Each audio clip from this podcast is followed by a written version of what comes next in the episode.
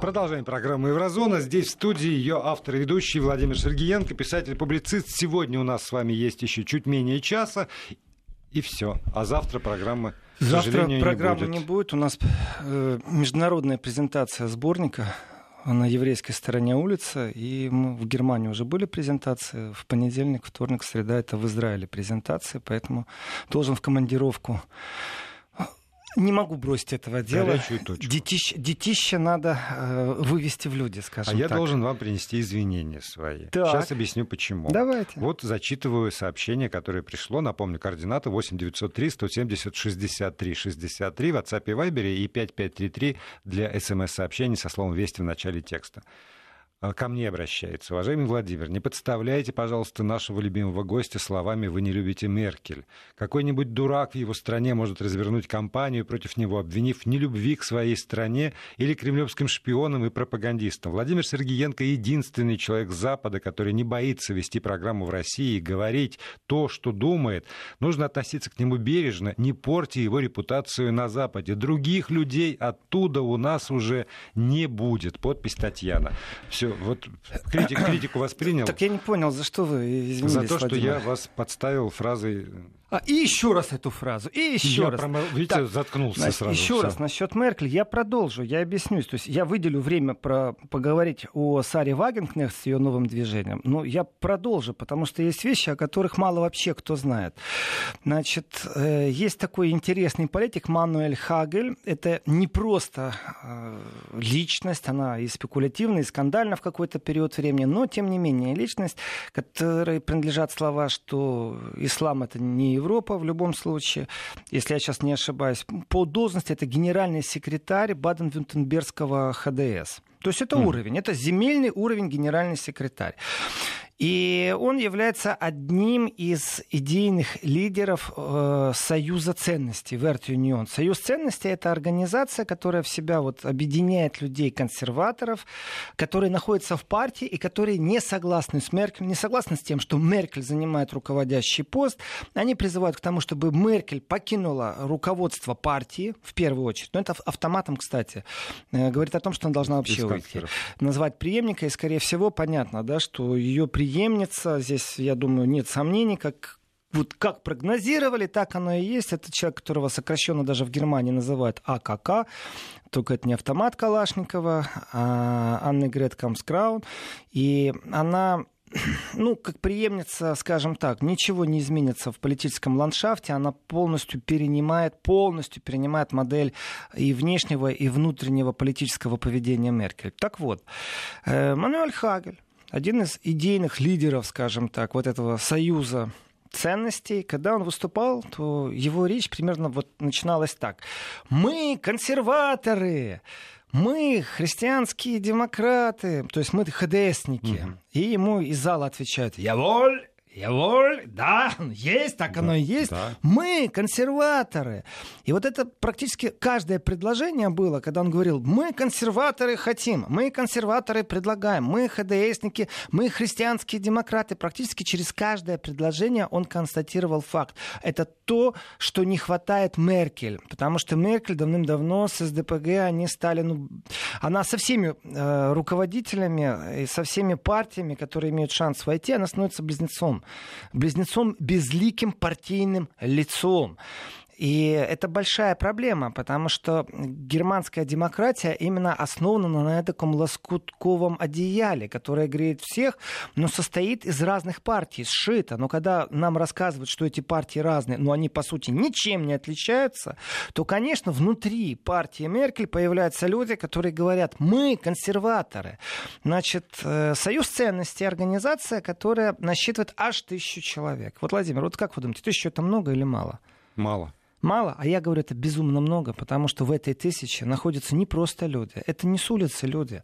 Это не люди, которые пробуют что-то новое политическое делать. Это люди, которые, все-таки генеральный секретарь одной из земель. Ну, регионального деления партии. Это не региональное. Земельное и региональное это разные вещи. Ну- Зе- как правило, земельные, э, любой земельный э, то ли политический аспект, ну, то есть партийный, Мгм. или руководство, они автономны. Все-таки Германия это федерация. Это У федерация нас тоже земель. Российская Федерация. Э, ну, ну, ну, автор... руководитель какого-нибудь там э, регионального отделения партии хорошо, справедливой. Э, Еще раз, это не региональная, это земельная земля угу. в Германии, она практически автономная, независима. То, что она дает в общую кормушку, то, что она работает на общую кормушку, это одно дело, но они независимы. У них свои парламенты, свои министры культур, министры чего хотите. Это модель она так выглядит, она просто конституционно такая. Поэтому, когда такие, как Мануэль Хагель, э, а это яркая личность, притом его много раз э, критиковали, но тем не менее он яркий. И, в принципе, если они кричат очень усиленно, что Меркель, давай преемника и давай уходи с поста э, главы партии, это уже мощно. Это уже мощно, потому что никто не смеет, как правило, лидеру, партии, который находится в кресле лидера, говорить, слушай, давай отвали. Ну, не бывает такого. Как правило, всегда есть такой маленький культ партийной личности. Очень тяжело, чтобы кто-то смог объединить людей, которые и так находятся в этой партии, и они выставляют новую платформу. Притом они возвращаются э, к той настоящей догме партийной, которая была консервативная. Они говорят о том, что наш политический портрет размыт. Они именно об этом и говорят. А можно тогда еще вот уточню такую да. штуку, когда они говорят, там, давай преемника уходи. Зачем преемника назначать? Есть же там демократическая процедура без всякого Но она преемника. и будет демократической процедурой. Да. Но Зачем еще раз, Анне... преемника? Еще раз, Аннегрет Крамп-Каренбауэр, она просто, она и так, она на политическом ландшафте, она, скорее всего, и будет а преемником. нету. И здесь преемник или не преемник, неважно. Она будет выбрана именно демократическим голосованием. Э, Ее будут Что предлагать. Так, у вас что-то против женщин в политике, Владимир? Нет, я интересуюсь, поскольку программа Еврозона, я пытаюсь понять, как устроено у вас там. Почему все время женщины? В Германии, лидирующей Я понял, у вас пробел. Наверное, вы не слушаете Еврозону, когда вы не в эфире. Дело в том, что в партии христианских демократов вообще существует квота на женщин. И сейчас, внимание, женщины, находящиеся на территории Германии, если вам это не чуждо, знайте, если вы войдете в партию христианских демократов, у вас будет приоритет, преимущество перед мужчинами. Вы можете делать быстро местную, именно региональную, не земельную, а региональную карьеру. Это и есть та критика, потому что ХДСники, они ввели женскую квоту. Нет, про квоту этого все И женская квота, она чем замечательна? Тем, что э, ты по своим параметрам как специалист можешь не конкурировать, потому что ты по квоте пройдешь. Это вредит в некоторых местах, но это вопросы дискуссионные. Партия решила, ХДС пусть они так и делают. Что же касается АКК, ну потому что вот Попробуйте повторить. Аннегрет Краб Карен Бауэр. Это достаточно тяжелая скороговорка, поэтому ее так и называют АКК она как преемник э, Меркель, она в принципе оставит тот же вектор такой э, умеренности в отношениях, без радикализма, без высовывания. Я вот реплику бросил перед новостями, что в принципе Меркель умудрилась из Франции как-то построить странные отношения. Вот представьте себе этот вот известный визит Макрона с почестями, гость-визит в США. Его принимают, обнимают, целуют, перхоть с персака снимают, почетный караул, красная дорожка. И такая несчастная Меркель, в принципе, до пошлости политической это доходит. Она совсем скромно так приезжает. А что приехала, спрашивается? Ты зачем приехала? Чьи интересы отстаивать? Давайте так, если бы Макрон хотел, он бы сказал, уважаемый господин президент США, я готов на почте, но у меня есть одно такое маленькое условие. Я с Меркель приеду. И это было бы красиво, это было бы шикарно, это был бы такой сильный деловой жест. Но он же этого не сделал. Он просто обогнал Меркель на короткой дистанции а и как? продемонстрировал, что он э, стремительно идет к тому, что называется лидер Европы. Он забрал этот титул у Меркель. Абсолютно прагматично. А как можно прочим. официальный государственный визит сделать совместный? Очень просто поставить. Они же как, э, Владимир, аж злюсь прям. Очень просто. Они же все время декларируют одну и ту же вещь, что мы лично, вот мы, не будем решать никаких вопросов. Мы Европа, мы Европа. И вот эта вот декларация Объединенной Европы, в том числе и у Макрона, она является несущим вектором. Вертикаль брюссельской власти, которая законодательно выстраивается, mm-hmm. тот же Юнкер, который является тоже да. догматиком в этом отношении, они все время декларируют, что мы не будем разбираться с Америкой один на один. Да что вы, у нас вот Европа. И вот это вот у нас Европа, это, с одной стороны, хитрый ход, чтобы спрятаться и не вызвать личного отторжения. С другой стороны, если вы это декларируете, э, то держитесь вместе тогда, а не, бегайте на перегонки в США. И не блокируйте китайских инвесторов в угоду США, если вы уж такие декларанты. Или в угоду себе. А, в угоду себе я не уверен, кстати. Я не уверен, что кроме Китая кто-то готов столько инвестировать в немецкую экономику. Вот не уверен. Кто еще? По состоянию экономик есть не так много стран, кто мог бы инвестировать столько, сколько нужно, какой запрос есть у немецкой экономики. Россия, Китай, давайте США, Назовем все своими не, ну, именами. Про Россию все-таки. Мы, Индия. Мы, а мы, кто мы, даст? Мы, а не способны даст настолько инвестировать. Да ладно, если Да. завтра будет возможность купить завод с робототехникой, тут хочешь не хочешь, деньги найдут, поверьте мне, и правильно сделают, потому что это и есть инвестиция в будущее. Это такое мягкое проникновение в технологии, которые буквально лет через 10 наполнят все. Ведь э, беспилотный автомобиль, беспилотный самолет, представляете, вы заходите в беспилотный автобус, это все технологии будущего, которые кто-то будет покупать. И здесь есть выбор. Либо мы этим занимаемся и пробуем свое что-то сделать. Знаете, как мобильный телефон тоже можно свой сделать. Вопрос, а зачем? А есть ли смысл? Экономически оправданно, ведь кто-то же должен это считать. И есть понятие безопасности, например, аккумуляторы. То есть Германия осознала, вот аккумуляторы, пожалуйста, давайте у нас быстренько построим с помощью китайцев.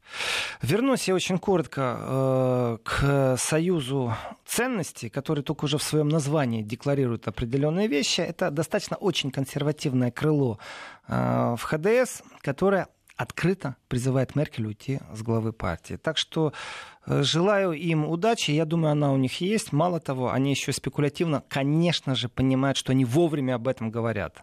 Они вовремя говорят. И они абсолютно правы.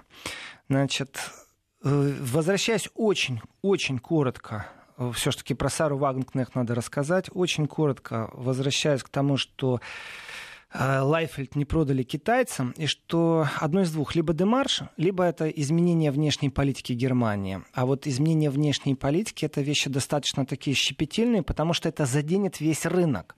Тогда и китайцев это задевает. Тогда и китайцы на обещанные... Они же подготовили вот эти вот инвестиции. Это мешки, пакеты предложений просто. И вдруг Германия закрывает ворота. Ну куда-то же надо энергию эту деть. Или финансирование, которое было готово деть. Поэтому ухо нужно держать так на макушке, востро, чтобы понимать, что если где-то двери закрыли, надо открывать свои двери, если, конечно, это экономически выгодно. И получается, что сейчас у китайцев есть определенная жажда инвестиций, а предложений во что инвестировать маловато на планете. Очередь стоит.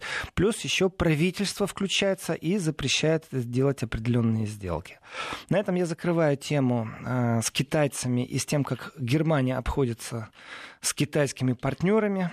Все-таки два раза в течение одной недели заблокировать сделку это жесть, я так скажу. Настоящая такая политическая жесть. И перехожу к событию, которое достаточно сильно. Для всех, кто интересуется и регулярно спрашивают, вот э, радиослушатели, радиозрители, они постоянно пишут, находят в Фейсбуке, спрашивают. И этот вопрос, он звучит постоянно. Я обещал, обещал, обещал, обещал. Вот теперь свое обещание воплощаю в жизнь. Э, повод очень сильный и хороший. Вообще, Сара Вагенкнехт, она по своей сути уже сама повод. Она сама уже повод. Э, любое ее выступление это уже повод. И событие, которое сейчас произошло, оно, ну, скажем так, оно висело в воздухе, э, даже не кулуарно. На уровне разговоров оно присутствовало постоянно. И, ну, скажем, нужно было подождать, когда же начнется демарш или наоборот, новое движение. Значит, э, еще раз напоминаю, какой у нас информационный повод. Сара Вагенкнехт решила, что она теперь создаст определенное политическое движение, которое, э, с одной стороны, можно слово «ауфштейн» перевести как «восстание» или «поднимание», скажите так. С колен будет Германию поднимать? Э, знаете, Владимир, не Германию, нет. Нет, это не имеет отношения к Германии, это имеет отношение, сейчас я говорю скромно свое мнение, это имеет отношение к философии вообще левонастроенных политиков Европы, я бы так сказал. И начинает Сара, конечно же, с Германии, это имеется в виду реструктуризация определенных отношений и философии партии левых, Линке. Эм, почему левые, например, не могут никак попасть в правительство федерального уровня? В земельном правительстве левые присутствуют и прекрасно сотрудничают со всеми своими критиками, которые э, они имеют на внешнем периметре. Ну, все игроки, вот там, Майка, кто помнит, э, коалиции, которые есть. Дело в том, что левые, они так получились, что в Восточной Германии левые — это наследие все-таки социалистического строя. И партия социализма, коммунизма, которая из ГДР перекочевала, притом перекочевала очень тяжело, э, в большую Германию, потому что можно смотреть по-разному на такие вещи, как воссоединение Германии. ГДР вернулась домой? Или ГДР аннексировали? Простой вопрос. Или ФРГ вернулась домой. Или ФРГ вернулась домой. И, конечно, настроения, которые были в ГДР, и много что происходило. Давайте так, права человека, штази, это все там травмированы были, что друг за другом следили практически все друзья. И там каждый такой-то. Ну, не, не все друзья, конечно, но люди имеют право запросить свои акты, и они узнают с удивлением, кто, оказывается, писал на них доносы в ближнем кругу. Э, и иногда они шокированы от того, что это был действительно ближний круг. А, травмированы много чем вот в ГДР. Специфика ГДР в момент э, того, когда Э, вот назрело вот это объединение, это процесс перестройки на территории Советского Союза, экономические кризисы, блокировка, холодная война, блокировка э, экономических потоков, э, очень усиленное политическое давление. И ты смотришь на Западную Германию, которая экономически лучше, живее, естественнее. И тебе кажется, что из-за того, что у тебя нет политических свобод, при этом мы одно государство, кажется, ну, на уровне шуток всегда говорили, возвращение домой ГДР и аннексирование ГДР. Это настолько две разные вещи. Произошел, в принципе, вопиющий случай э, в соединении земли, которая вот объединена была общечеловеческой трагедией после Второй мировой войны, и в то же время она была разделена этой трагедией. Э, конечно же, шаг положительный. Что уж тут говорить несправедливость по отношению к определенным политическим функционерам, которые остались. Здесь я открыто говорю, не стесняясь, и в Германии это звучит, и во многих других странах. У Советского Союза было огромное количество настоящих друзей, люди, которые любили Советский Союз. Эм, они не были такими жесткими фанатами коммунизма. Они положительно относились к тому, что нес Советский Союз в себе положительного, культурно-социальное, скажем, мировоззрение. Эти люди оказались в большом проигрыше дальше. Они чувствуют себя преданными. Это люди уже достаточно пожилого возраста, которые были активны в политической жизни тогда. Э, и предательство они перекидывают все время и ответственность на русскую сторону. Я здесь с ними консолидарен, потому что очень многие почувствовали, что их просто бросили посреди дороги. Шли, шли вместе, а теперь взяли и бросили. И как развивалась ситуация? Вот есть партия, нашлись лидеры, которые смогли не сдаться. Против них была включена репрессивная машина. Открытым текстом. Репрессии, которые были по отношению к ним, начинались с определенной верхушки. Давайте так, вот предательство, которое было к этим людям, оно чудовищное. Э, это предательство на уровне того, что ЦРУшники вывозили документы штази в коробках из ГДР. Такое чувство, что там не было никогда Советского Союза. Понимаете, Россия преемница Советского Союза. Вот все чиновники, которые были ответственны за это, которые прошляпили. В принципе, это такой ну, процесс, который можно назвать предательством государственных интересов. Вот как так получилось, что ЦРУшники вывозили?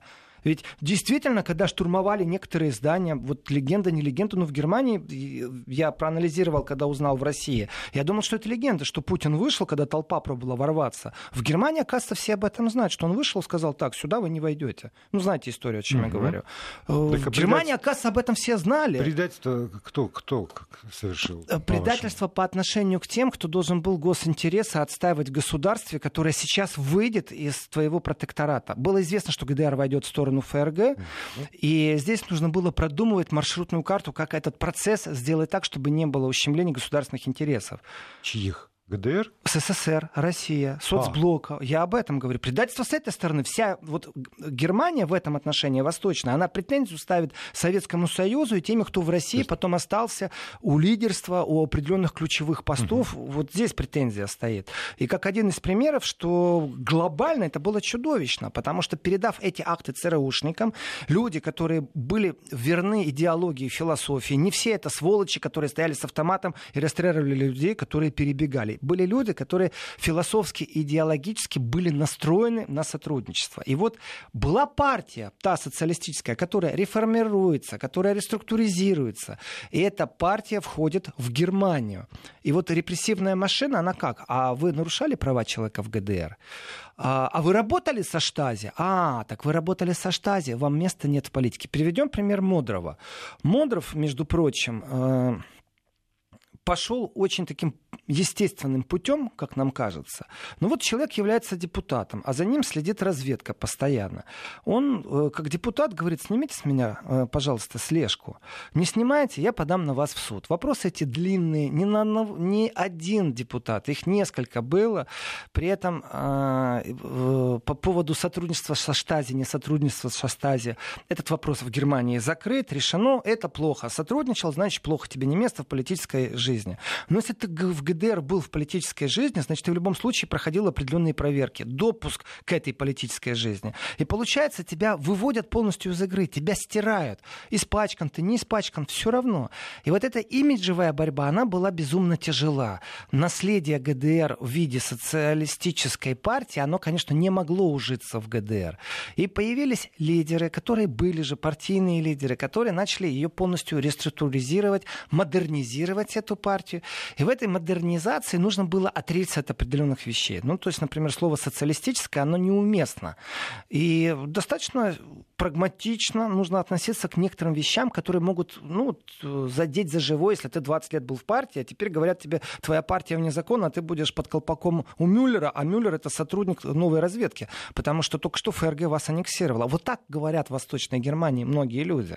Они действительно так думают. И вот здесь как раз региональные лидеры, ячеечные лидеры, которые люди вот просто от земли, скажем, простые люди, которые верили в эту философию, они вдруг попадают вот под такой колпак. Это достаточно тяжело существовать, э, когда ты знаешь, что ты на прослушке, на проглядке, потому что ты политически просто активен. Но вопросы эти такие, притушенные немножко, притушенные, хотя все все знают. В политическом контексте, конечно, все все знают. Другое дело, что считается это правильным. И вот партия из социалистической становится социально справедливой. Она внесет в себе определенный вектор. И этот вектор в первую очередь имеет не капиталистическое восприятие жизни, а именно то, которое было запрограммировано в, в, в советские времена э, во всем ну, блоке. идеи социализма. Да, так, то есть налогообложение своей. должно соответствовать, это и была главная угу. реструктуризация, налогообложение, а также пенсионные гаранты, медицинское обеспечение, все это должно быть на таком уровне, чтобы себя человек, который из одного государства попал в другое государство, чувствовал точно так же. То есть ты работу всегда имеешь, пенсию всегда имеешь, а не минимальное социальное пособие. И вот эти контексты, они были достаточно тяжелые после многих лет тяжелых происков, э, юридических споров, судов, партия стала абсолютно легальной и стала набирать новых людей из Западной Германии, которые не имеют груз на плечах этого социализма. О них после новостей. И продолжаем программу «Еврозона». Владимир Сергеенко здесь в студии. И если у вас возникают по ходу вопросы или какие-то предложения, замечания, 8 903 176 363 в WhatsApp и Viber и 5533, короткий номер для смс-сообщений. Говорим мы о левых. Мы говорим не о левых. Сегодня мы говорим о Саре Вагенкнехт. Сара mm. Вагенкнехт является частью левых, конечно же. Но информационный повод все-таки это ее новое политическое движение восстания. Продолжаю. И вот Германия, которая объединилась, политические лидеры старого закваски старого поколения, они практически все находятся под сильнейшим давлением. Практически. Справедливо, несправедливо решают суды в этот момент. Некоторые в, находятся в заключении из ключевых игроков, люди, имеющие отношение к разведке, к штазе. То есть... По-прежнему? Нет, я говорю тогда, когда угу. объединилась, объединилась только Германия. Э, определенная растерянность политическая есть.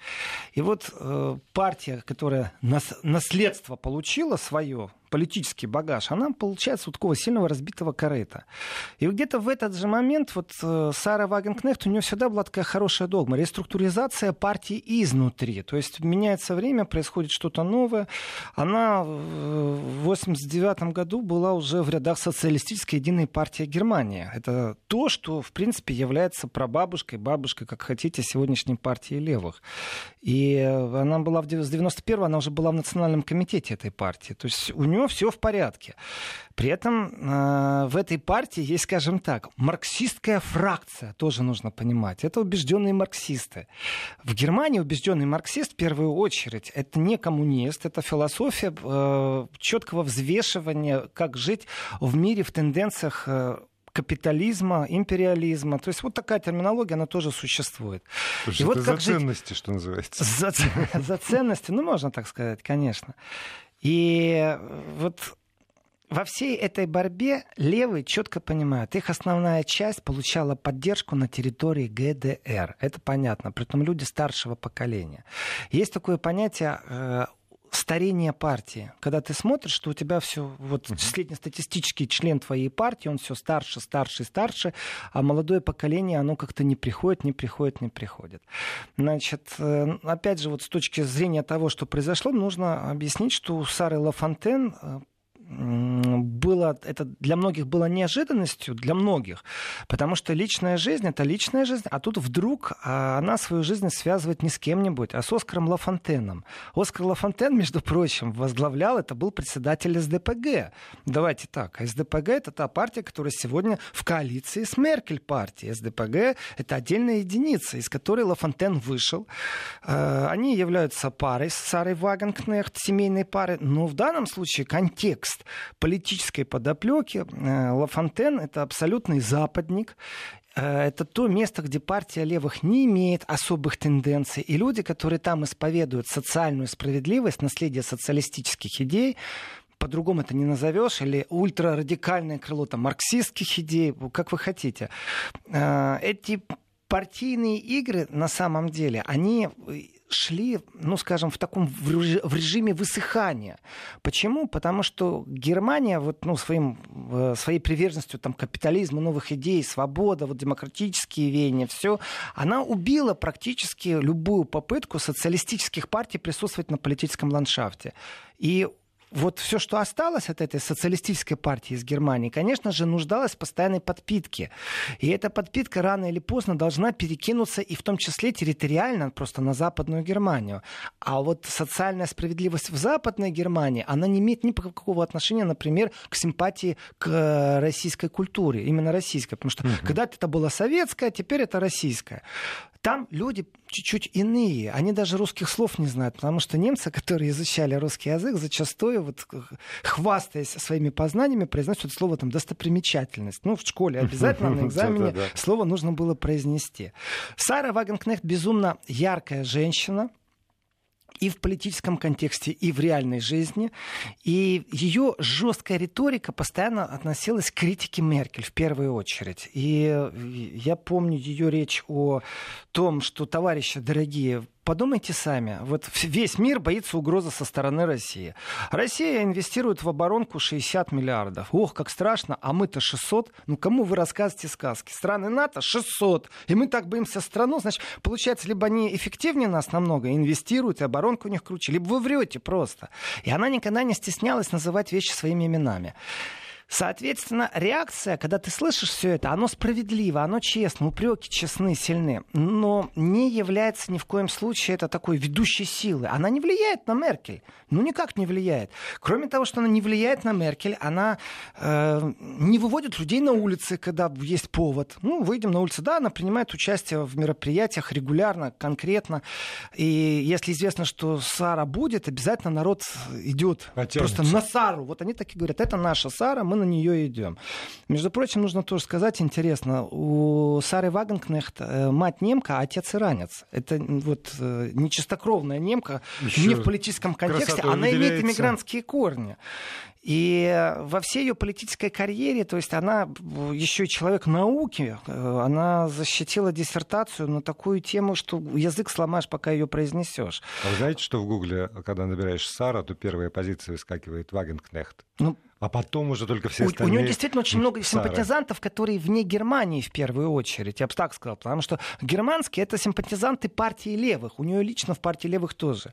И вот сейчас у нас новая новость, потому что антикапиталистическая повестка, которую вот э, двигает Сара Вагенкнехт, она может быть уместна или неуместна. Не в глобальном смысле слова, а дело в том, что капитализм можно брать за определенные узды и требовать от них социальных отчислений в большом количестве. Для того, чтобы гарантия стариков э, в медицинском и по уходу за людьми старшего поколения, а также за теми, кто попал в тяжелую жизненную ситуацию, болезнь, еще как-то, была гарантирована государством, это не является капитализмом. Это повестка партии левых. И Сара Вагенкнехт, она, вот это большая разница. Социальная справедливость, социальное отчисление. Давайте возьмем все северные страны Европы, где практически живем мы в таком модернизированном социализме. Хотя декларируется, что демократия капитализм. Сара Сара все-таки является человеком, несущим антикапиталистический вектор. Здесь тоже безусловно. А, кстати, кстати, если говорить о словах, которые произносит Сара в ее выступлениях в Бундестаге, вот берем карандаш, записываем, что она говорит, ее невозможно подловить, что она говорит или аргументирует какими-то несуществующими фактами. К ней нельзя применить слово фейк. Она всегда апеллирует очень так прагматично. Я бы сказал, что ее каждое выступление это практически научный доклад. Вот мое восприятие и э, вот эта четкость и ясность, которую оно вносит в политику с наукой, это хорошо. Но критика, которая беззубая критика, а с годами, с годами как получается? Если ты все время критикуешь кого-то, если ты яркий оппозиционер, ну а что толку от тебя?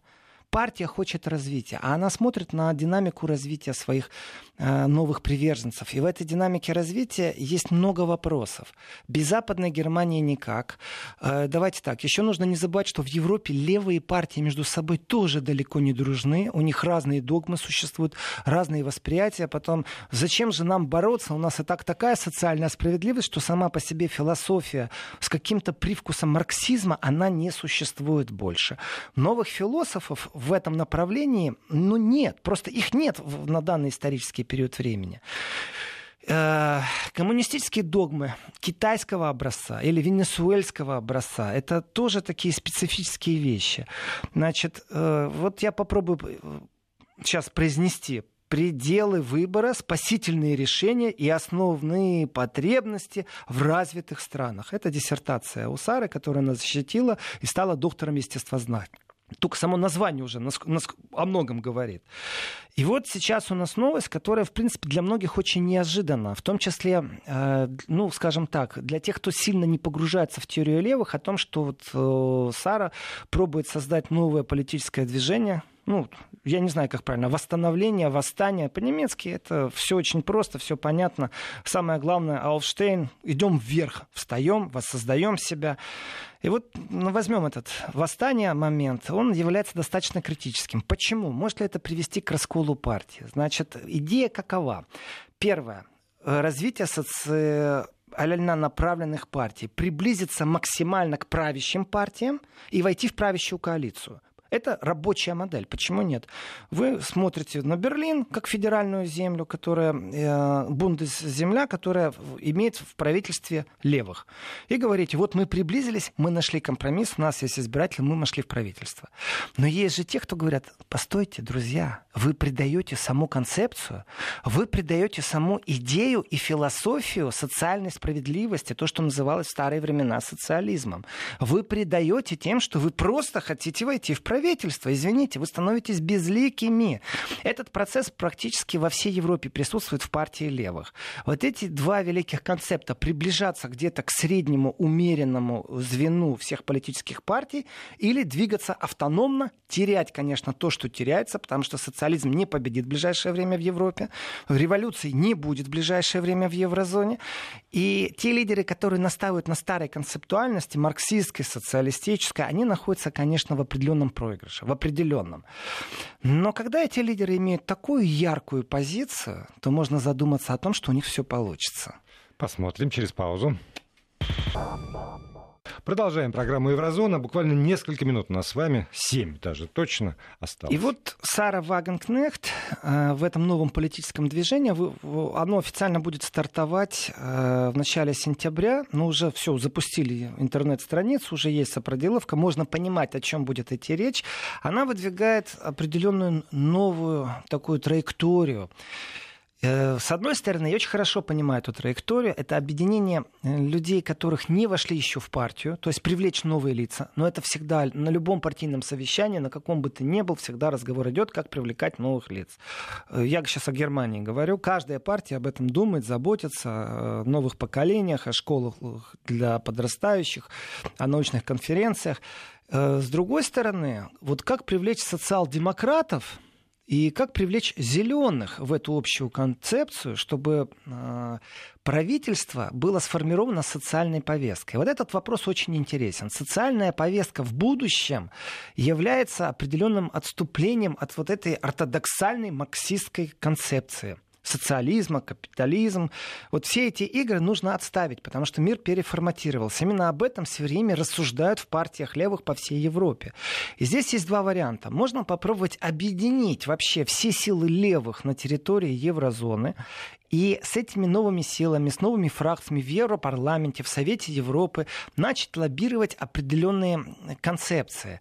Например, строгое отчисление в социальную казну любого инвестиционного проекта. Вот зашел на территорию Европы китайский бизнес или американский, они должны, вот как есть пошлины, пошлины таможенные пошлины, вот точно так же социальные пошлины для внешних инвесторов. Уходит кто-то из рынка, это значит, остались рабочие места, которые не заполнены. Это значит, государство несет выплаты, компенсации по этому вопросу. Опять же, заранее создать подушки безопасности. И это все глобальная такая европейская проблема. Для этого нужно всех левых объединять. И в своей силе они будут лоббировать свои интересы. Но это же какой труд нужно проделать. Э, я вижу здесь и проецирую определенную приверженность Сары Вагенкнехт именно к научной модели поведения. Всегда должен быть эксперимент.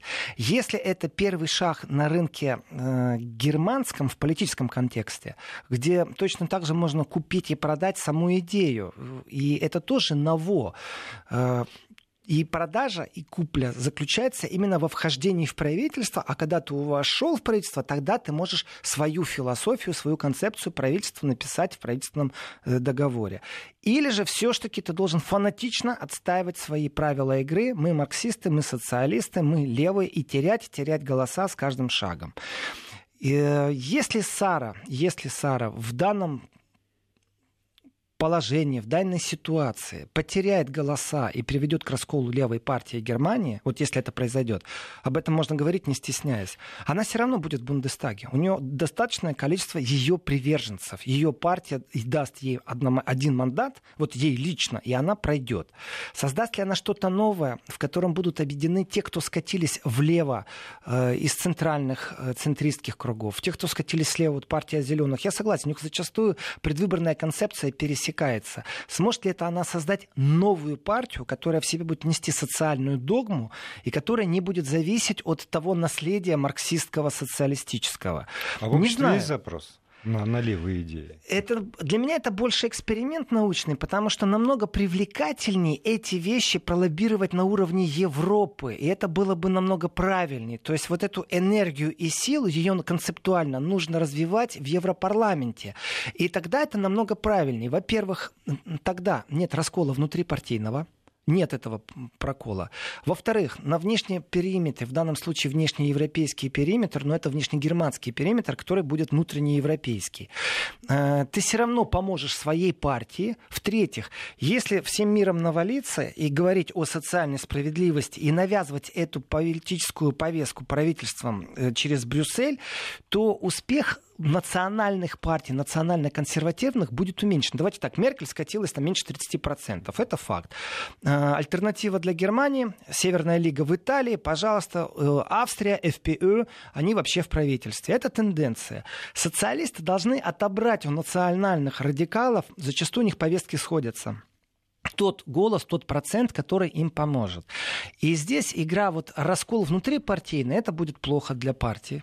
Просто черно по белому. Очень плохо, потому что обвалится структура, если же это не раскол, а объединение внешних сил, тогда это хорошо внутри для партии, с одной стороны, и с другой стороны, именно в Европарламенте или в Совете Европы возможно фракционное объединение, когда на определенную повестку, а ее нужно прописать полностью философскую концепцию, будут действительно объединены политики из других стран. Возьмем там э, в Европарламенте, допустим, присутствуют зеленые, ну, допустим, Люксембурга, угу. допустим. Ну, нет у них социалистов в Европарламенте, ну, не прошел никто.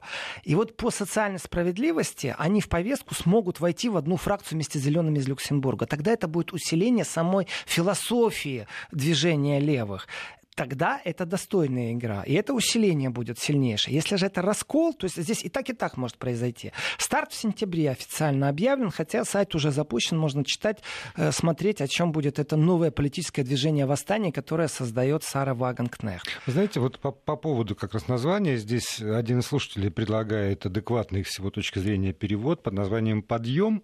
И вот когда я прочитал этот самый «Подъем», э, мне вспомнилась э, Макроновская «Вперед, республика» политика по, э, во всяком случае, посылу э, такому, ну, скорее, ну, это фантом... мар- маркетинг, это я согласен, вещи. Я согласен и с тем, что фантом правых сил, консервативно-правых сил, который иногда выливается в национально-консервативные движения, именно такие, я бы сказал, иногда с привкусом национализма, угу. он должен противост... быть противопоставлен вот этим всем э, восстаниям. И здесь и игра слов присутствует, и социальная повестка обязательно. Здесь присутствует борьба за каждого избирателя.